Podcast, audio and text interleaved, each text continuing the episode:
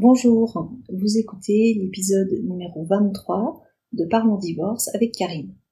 Alors comme je l'ai indiqué dans l'épisode numéro 22, je me lance dans une série d'épisodes un peu plus courts, mais assez pratiques sur des questions techniques au niveau des frais de santé, au niveau fiscal et au niveau des allocations familiales concernant la situation des enfants. C'est-à-dire que lorsqu'on est séparé ou divorcé, nous allons être face à des problématiques très concrètes, emmener les enfants chez le médecin, et on l'a vu la dernière fois sur l'épisode 22, comment est-ce qu'on s'organise pour euh, être remboursé éventuellement par la sécurité sociale ou par la mutuelle.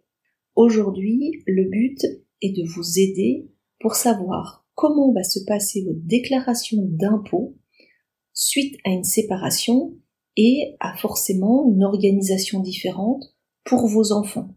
Si vos enfants sont en résidence principale chez vous ou s'ils sont en garde alternée, la déclaration des impôts ne sera pas faite de la même façon. Et dans le troisième épisode, la semaine prochaine, on abordera la question des allocations familiales en cas de séparation. Donc aujourd'hui, nous abordons cette question de la fiscalité. C'est-à-dire que une fois par an, vous devez déclarer vos impôts. Et euh, au moment de la déclaration d'impôts, vous devez mentionner les enfants qui sont à votre domicile. Lorsqu'on est en couple, très simple, aucune difficulté particulière. Lorsque le père et la mère vivent ensemble, il suffit d'indiquer le nombre d'enfants et un calcul est fait automatiquement avec un quotient familial qui va venir entraîner une déduction sur le montant de votre imposition en fonction du nombre d'enfants. Lorsqu'on se sépare, la situation évidemment ne sera plus la même et les deux parents vont se poser cette question, mais est-ce que je déclare de la même façon mes enfants comme je le faisais lorsque nous étions en couple? La réponse est non. Attention, vous ne pourrez plus déclarer de la même façon au niveau des impôts la situation de vos enfants. Il y a deux cas de figure que nous allons distinguer. Le premier cas concerne la situation où les enfants vivent principalement chez l'un ou l'autre des parents.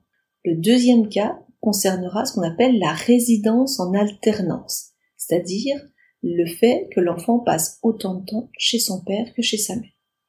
Donc dans le premier cas, dans le cas où les enfants vivent principalement chez l'un ou l'autre des parents. J'ai envie de dire dans ce cas, ce sera assez simple. C'est le parent chez qui les enfants vivent principalement qui va pouvoir noter les enfants sur sa déclaration fiscale. Donc il va noter la présence des 1, 2, 3, 4 enfants qui vivent à son domicile. Il va pouvoir les déclarer sur sa déclaration fiscale comme étant à sa charge. À partir du moment où on a la résidence principale que les enfants vivent principalement à notre domicile, il faut noter que les enfants sont à la charge de ce parent. Par contre, lorsqu'on est dans ce cas de figure-là, que les enfants sont à la charge principale d'un des parents, généralement, l'autre parent verse ce qu'on appelle une pension alimentaire pour l'entretien et l'éducation des enfants. On a vu cette question de la pension alimentaire dans des épisodes précédents.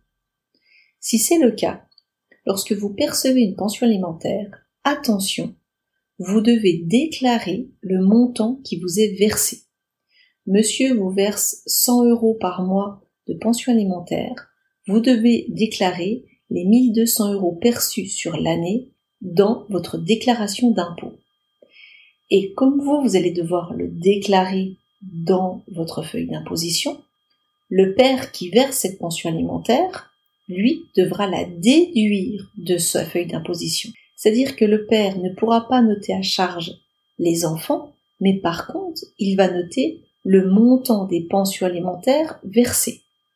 Attention, ce n'est pas cumulatif, vous ne pouvez pas noter des enfants à charge plus noter une pension que vous payez. Là, vous risquez le redressement fiscal.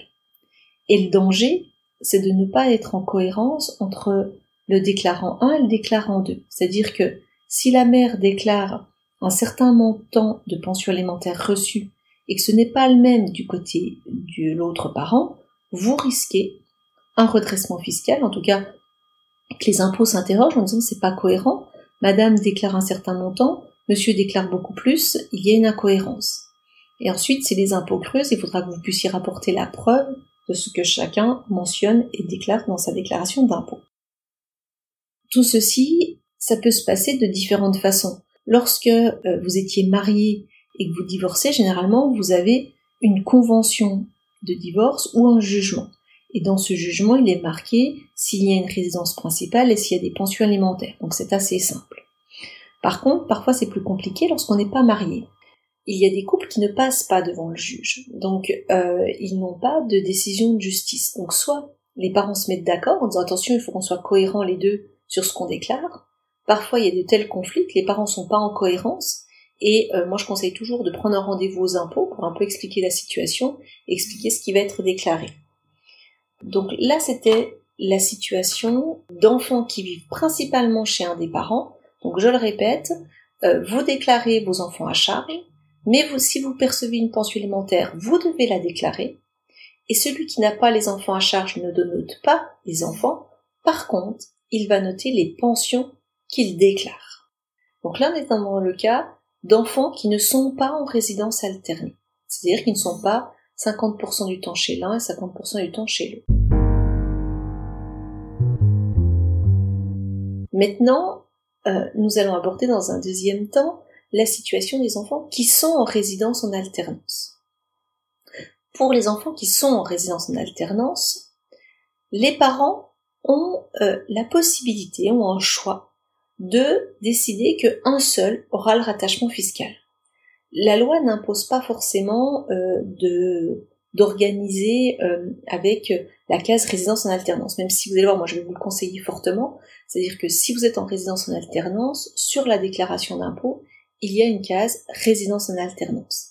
Et je vous conseille vivement, puisque c'est la réalité, de noter résidence en alternance. Donc cette situation est assez simple, un calcul sera fait par les impôts compte tenu de cette, situation de résidence en alternance. La case existe sur votre déclaration d'impôt, même sur les déclarations en ligne.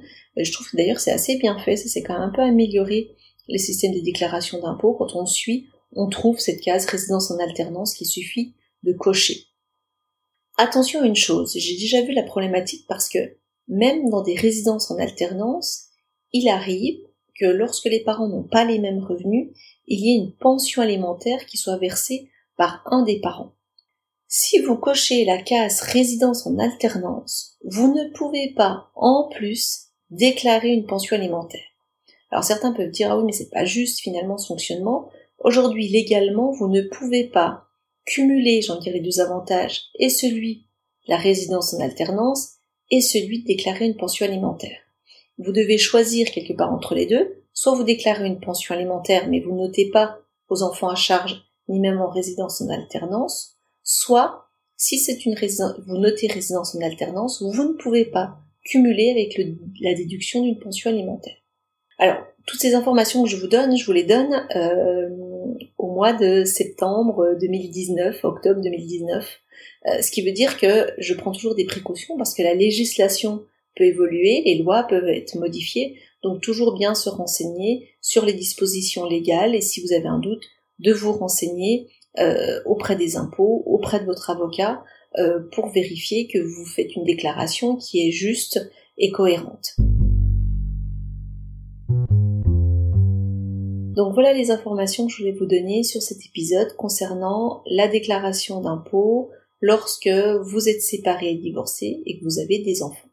Donc bien distinguer, comme je l'ai indiqué, les deux situations, garde alternée ou la situation où il n'y a pas de garde alternée et d'adapter en fonction. Je vous souhaite une bonne semaine et je vous dis à la semaine prochaine pour parler des allocations familiales lorsque les parents sont séparés.